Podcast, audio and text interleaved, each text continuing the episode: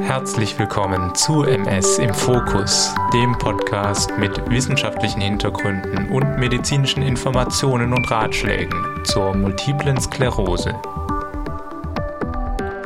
Hallo, liebe Hörerinnen und Hörer von MS im Fokus. Mein Name ist Adrian Mink Schumacher und ich bin der Host und Produzent dieser Sendung. Hier möchte ich eine Plattform schaffen, wo ihr euch über wichtige MS-Themen informieren könnt beziehungsweise ihr von ExpertInnen auf dem Feld und Menschen aus der Community Interessantes und Neues zum Erkrankungsbild hören könnt. Mir fiel neulich auf, dass wir zwar regelmäßig über Medikamente sprechen, und dabei betone ich immer, dass es viele sind, aber so wirklich konkret über die einzelnen aktuellen Therapeutika habe ich nur an wenigen Stellen gesprochen, wie zum Beispiel in meinem Medikamenten einmal eins. Heute möchte ich damit anfangen, in unregelmäßigen Abständen mal ein Präparat bzw. eine ganze Präparatengruppe etwas genauer unter die Lupe zu nehmen. Erstens, damit ihr eine konkrete Vorstellung davon bekommt, was der Wirkmechanismus ist und wie manche der Nebenwirkungen zustande kommen. Und zweitens, um für euch Kontext zu schaffen, wie und wann man es bei MS-Betroffenen einsetzen kann. Drittens dann noch, um ein bisschen über die mögliche zukünftige Rolle des Medikaments zu sprechen. Auf die Idee kam ich auch, weil ich mir in den letzten Tagen viele Gedanken gemacht habe rund um das Präparat, was wir heute dran nehmen werden. Und zwar ist das Teriflunomid. Ursprünglich 2013 zugelassen mit dem Handelsnamen Aubagio oder Aubagio und hergestellt durch die Firma Sanofi gibt es Teriflunomid im deutschsprachigen Raum seit kurzem auch als Generikum, das heißt ohne Patentschutz. In den aktuellen Studien zu modernen Therapien, wie den in dem Podcast schon mehrfach erwähnten Proton-Tyrosinkinase-Inhibitoren, dient Teriflunomid häufig als Vergleichsmedikament. Daher kommt diesem Medikament wirklich eine ganz besondere Bedeutung zu. Warum ist es denn Vergleichsmedikament überhaupt? Und wie wirkt es denn? Beziehungsweise wie hat man es entdeckt? Es gibt sehr viele Fragen, die sich hier stellen und ich hoffe, ich kann euch auf meiner heutigen Einführung die allermeisten Antworten dazu geben. Deswegen lasst uns keine Zeit mit der Einführung verlieren, sondern lieber gleich sofort starten. Fangen wir wie so oft an mit einer Geschichte. Allerdings möchte ich heute keine Patientengeschichte erzählen, sondern die Geschichte von zwei Lymphozyten. Lymphozyten sind ja hochspezialisierte Immunzellen, denen die wichtigste Rolle bei der gezielten Bekämpfung von Erregern zukommt und leider eben auch eine Hauptrolle bei angenommenen Autoimmunreaktionen wie bei der MS. Nun haben wir hier also zwei Lymphozyten. Der eine, Nummer 1, ist ein Lymphozyt, der eher gemütlich unterwegs ist. Er ist in einer Art Standby-Modus und wartet darauf, aktiviert zu werden.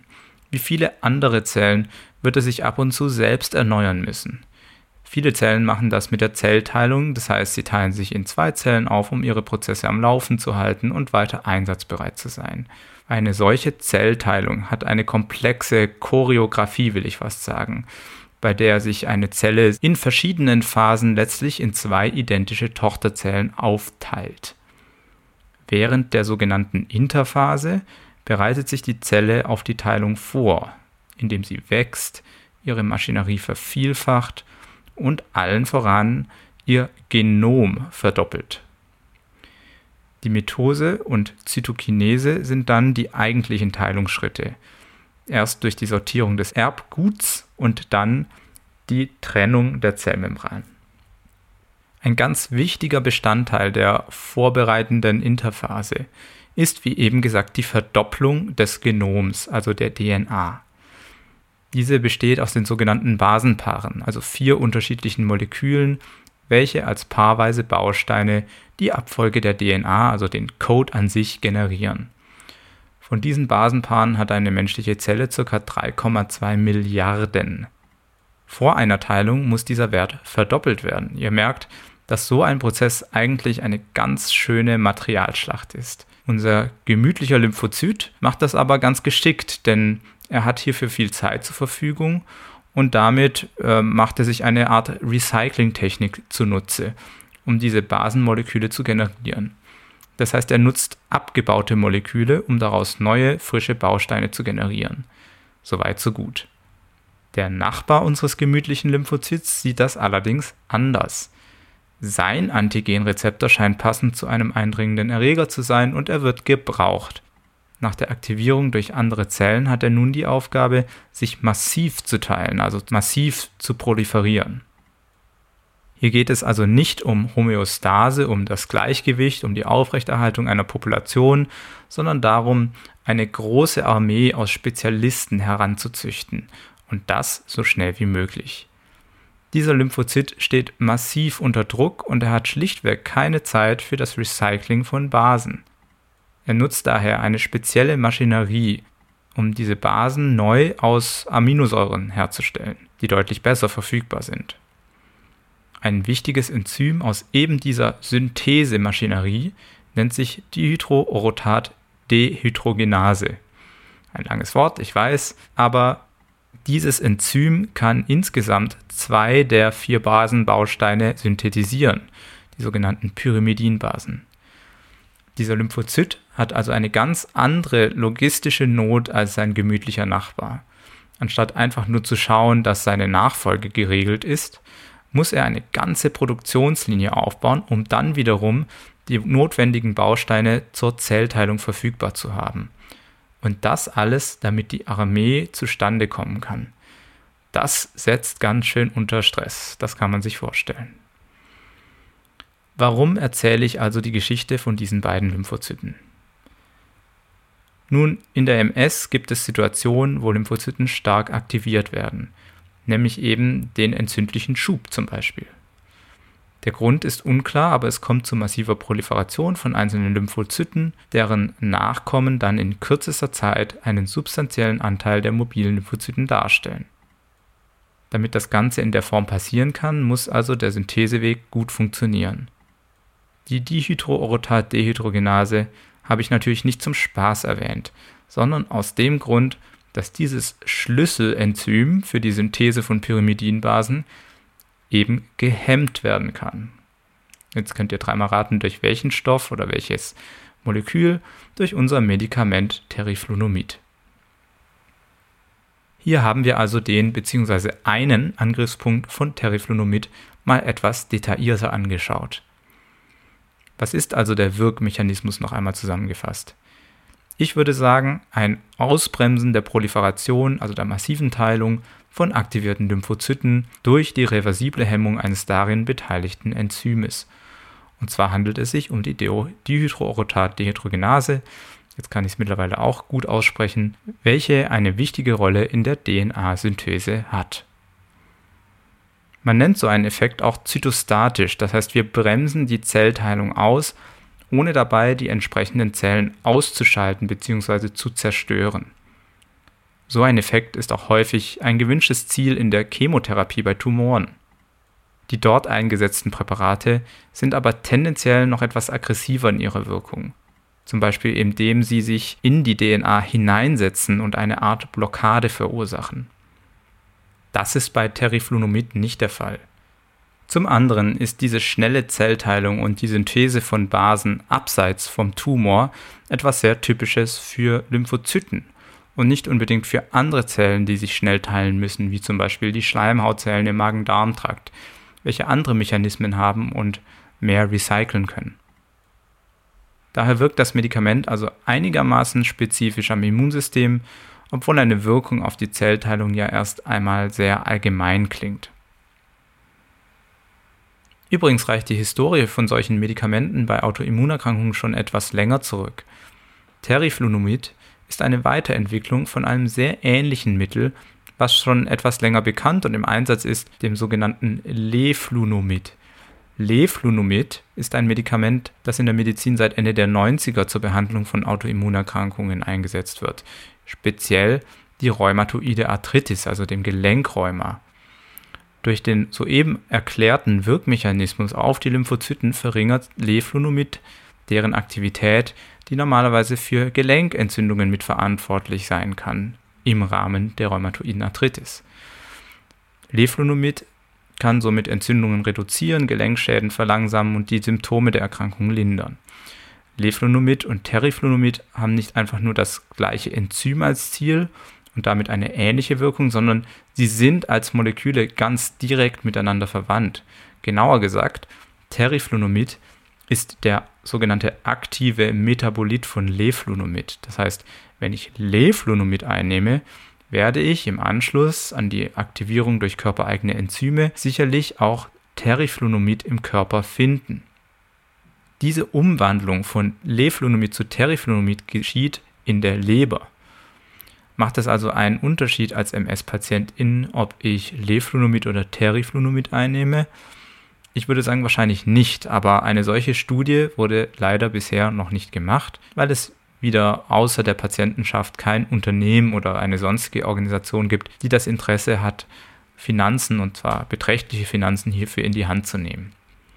In strukturschwachen Ländern ist es aber durchaus seit der Zulassung von Teriflunomid vor zehn Jahren üblich, dass das deutlich billigere Leflunomid ersatzweise eingenommen wird. Nun verschiebt sich die Situation weiter, weil der Patentschutz von Teriflunomid ausgelaufen ist und nun deutlich billigere Generika auf den Markt gekommen sind. Aber auch die haben noch ihren Preis und daher wird wahrscheinlich in Zukunft weiterhin auch Leflunomid von dem einen oder anderen MS-Patienten in Schwellen- und Entwicklungsländern eingenommen werden. Aber genug von der Theorie und regulatorischen Feinheiten, schauen wir nun aber auf den Effekt, den klinischen Effekt, den Teriflunomid in den Zulassungsstudien gezeigt hat und die entsprechenden Nebenwirkungen. An Zulassungsstudien gab es zwei, genannt TEMSO und Tower. Zusammengeführte Daten aus beiden Studien mit insgesamt über 2400 Patientinnen sowie auch einer weiteren Phase 2 Studie zeigen, dass die Behandlung mit Teriflunomid zu einer mittleren Abnahme der weißen Blutkörperchen von etwa 15% gegenüber dem Ausgangswert führte. Die absoluten Zahlen blieben jedoch innerhalb der normalen, also des Referenzbereichs. Die Reduktion der Zellen trat innerhalb der ersten drei Monate der Behandlung auf und die Werte änderten sich bei fortgesetzter Behandlung nicht weiter. In der mit Teriflunomid behandelten Gruppe traten nur wenige schwerwiegende Infektionen auf. Die Wahrscheinlichkeit hierfür unterschied sich also nicht signifikant von der Placebo-Gruppe. Auch das relative Risiko für Infektion allgemein war nicht erhöht bei der Behandlung mit Teriflunomid.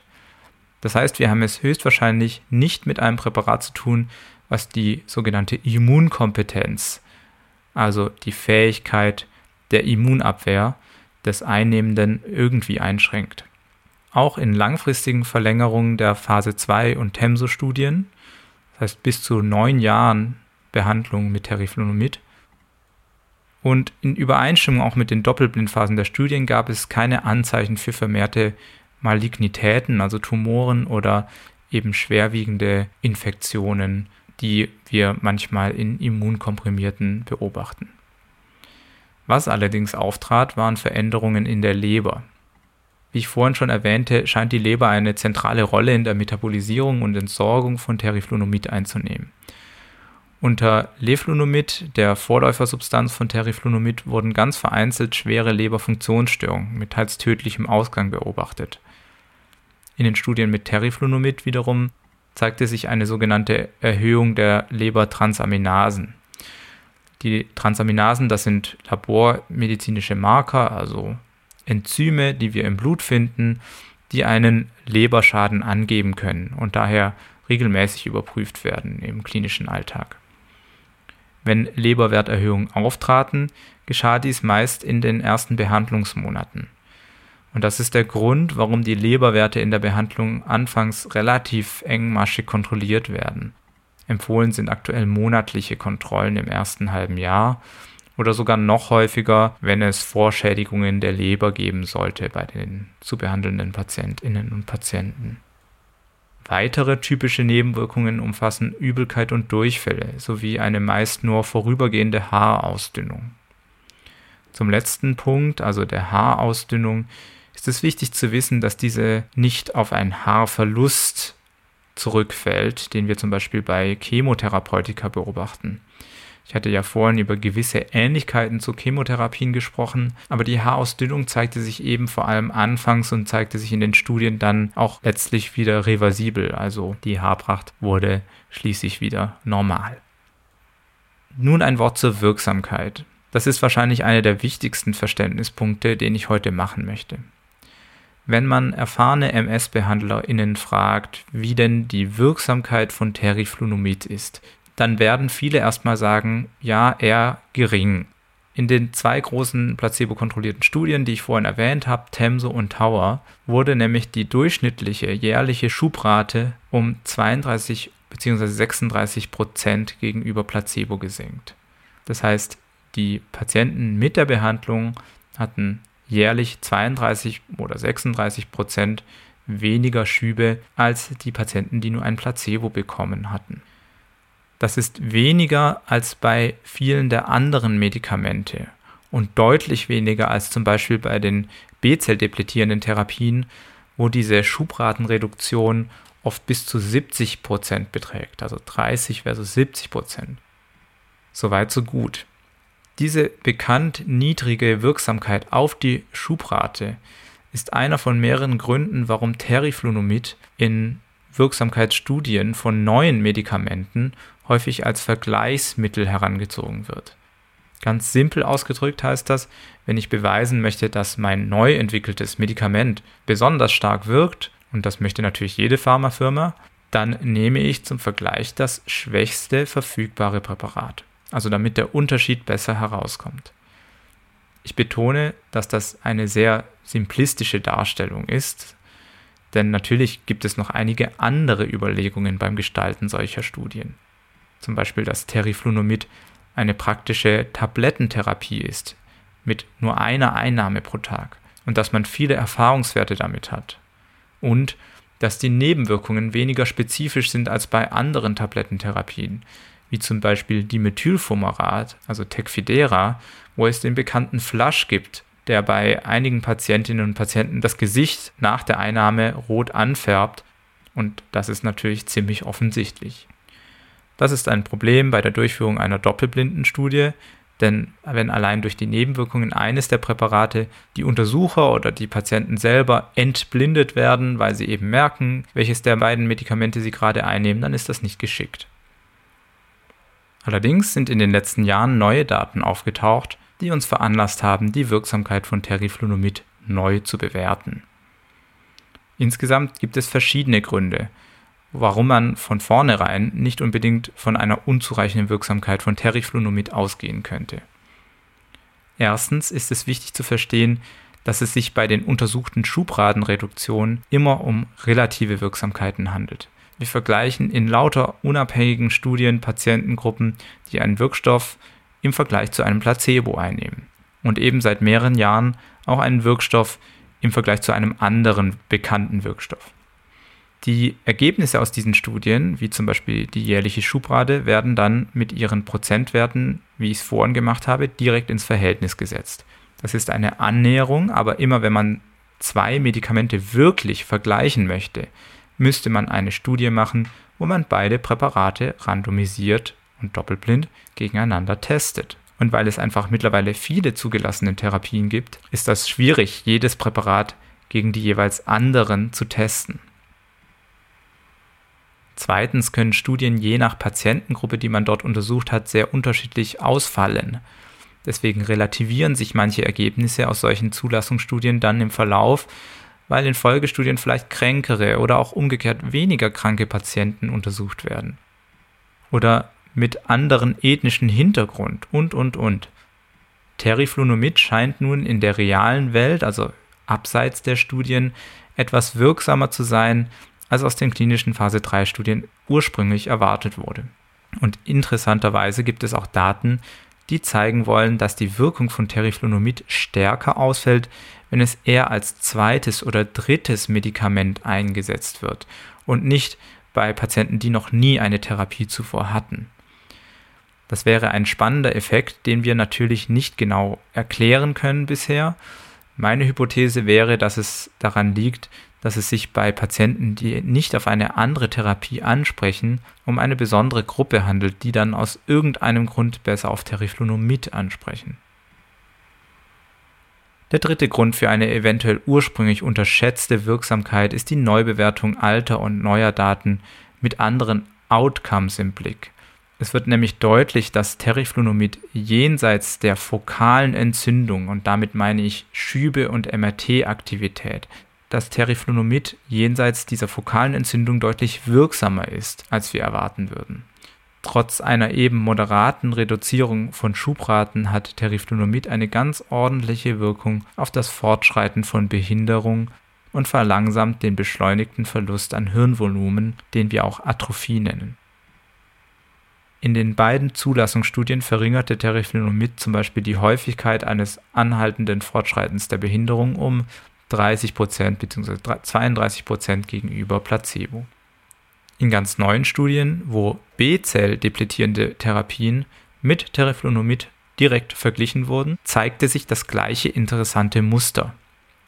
Die neuesten direkten Phase 3 Studien von Ofatumumab und Oplituximab im Vergleich zu Teriflunomid zeigen wie erwartet eine Überlegenheit beider Anti-CD20-Wirkstoffe gegenüber Teriflunomid, wenn es um Schübe geht aber sie schneiden nur geringfügig wirksamer ab als das Teriflunomid, wenn es darum ging, die Behinderungsprogression zu reduzieren. Bei der Wirkung auf Hirnatrophie scheint Teriflunomid gleichwertig zu sein. Und das alles ist so bemerkenswert, weil gerade die Behinderungsprogression uns so viel Kopfzerbrechen bereitet, dass sie wirklich sehr stark losgelöst von diesen Schüben und der Schubaktivität vorzukommen scheint und wir mit den hochwirksamen Therapeutika immer noch keine zufriedenstellende Wirkung darauf haben. Wenn jetzt Teriflunomid also gar nicht so übel ist, wenn es als Zweit- oder Dritttherapie eingesetzt wird und die Wirkung auf Behinderungsprogression gar nicht so schlecht zu sein scheint, im Vergleich zum Beispiel zu anderen Tablettentherapien oder den Interferonen und und, dann haben wir eventuell ein Problem mit den aktuell laufenden Studien.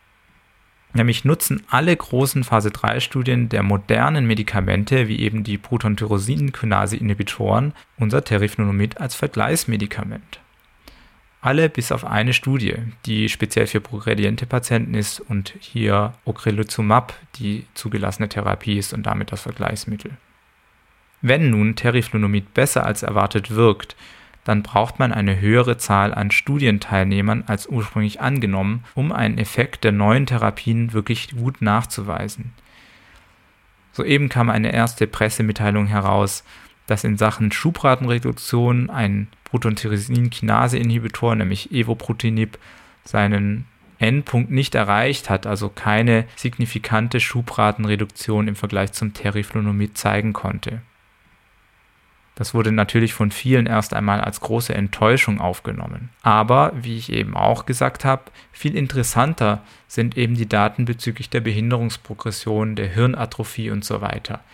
Hier bleibt also offen, wie diese neuen Medikamente abschneiden werden. Und für das Teriflunomid, wie ist nun also hier die Zukunft einzuschätzen? Nun, hier gibt es unterschiedliche Stimmen.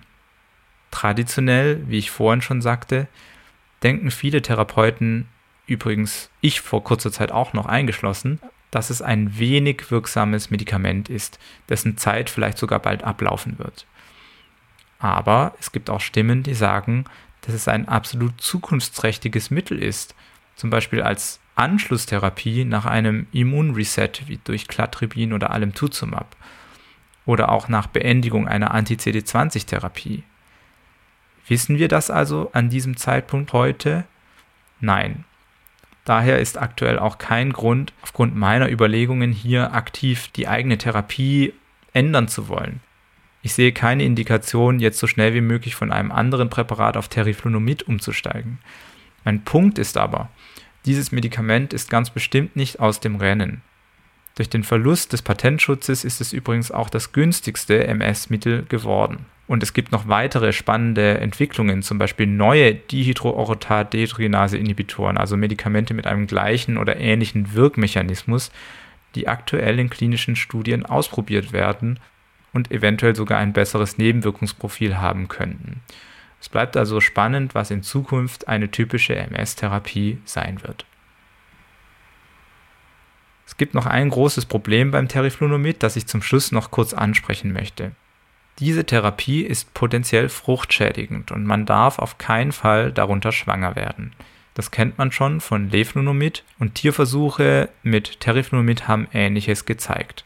Das heißt, man braucht eine hochsichere Verhütung und muss sich gut informieren, ob es Wechselwirkungen von der Pille, die man einnimmt, zum Beispiel mit Teriflunomid gibt. Wenn man das Medikament aufhört, um anschließend schwanger zu werden, reicht es auch nicht aus, ein paar Tage oder Wochen zu warten, denn es bleibt sehr lange im System. Viel länger als andere MS-Therapeutika. In der Literatur steht bis zu zwei Jahre lang. Man muss es mit einem speziellen Schema über elf Tage aus dem System herauswaschen, damit die Spuren davon schneller beseitigt werden und man bedenkenlos schwanger werden kann. Das heißt, insgesamt fällt es oft schwer, diese Therapie bei Frauen im gebärfähigen Alter mit Kinderwunsch anzufangen. Und davon gibt es natürlich viele, wie viele von euch mir jetzt bestätigen werden. Für Männer ist es übrigens kein Problem, Teriflunomid einzunehmen, wenn man einen Kinderwunsch hat. Nun zusammengefasst, kann man denn grob sagen, für welche Patientinnen oder Patienten es das beste Medikament ist? Ich würde sagen, leider nicht. Aber ich könnte mich noch so weit aus dem Fenster lehnen, dass es insgesamt ein gutes Präparat ist für MS-Erkrankte, die aktuell nicht schwanger werden wollen und die eventuell schon eine oder mehrere Therapeutika hinter sich haben und nun eine praktische Tablettentherapie brauchen.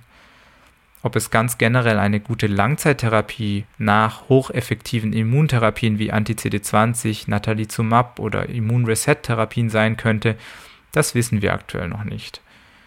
Manchmal kann es in solchen Situationen aber die einfachste und dabei sinnvollste Lösung sein und dann sollte man sich nicht dabei fühlen, als würde man ein minderwertiges Medikament einnehmen.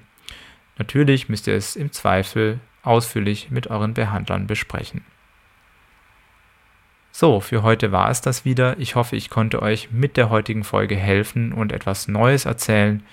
Wenn ihr Fragen oder Anmerkungen habt, schickt sie mir wie immer gerne an info@mspodcast.de.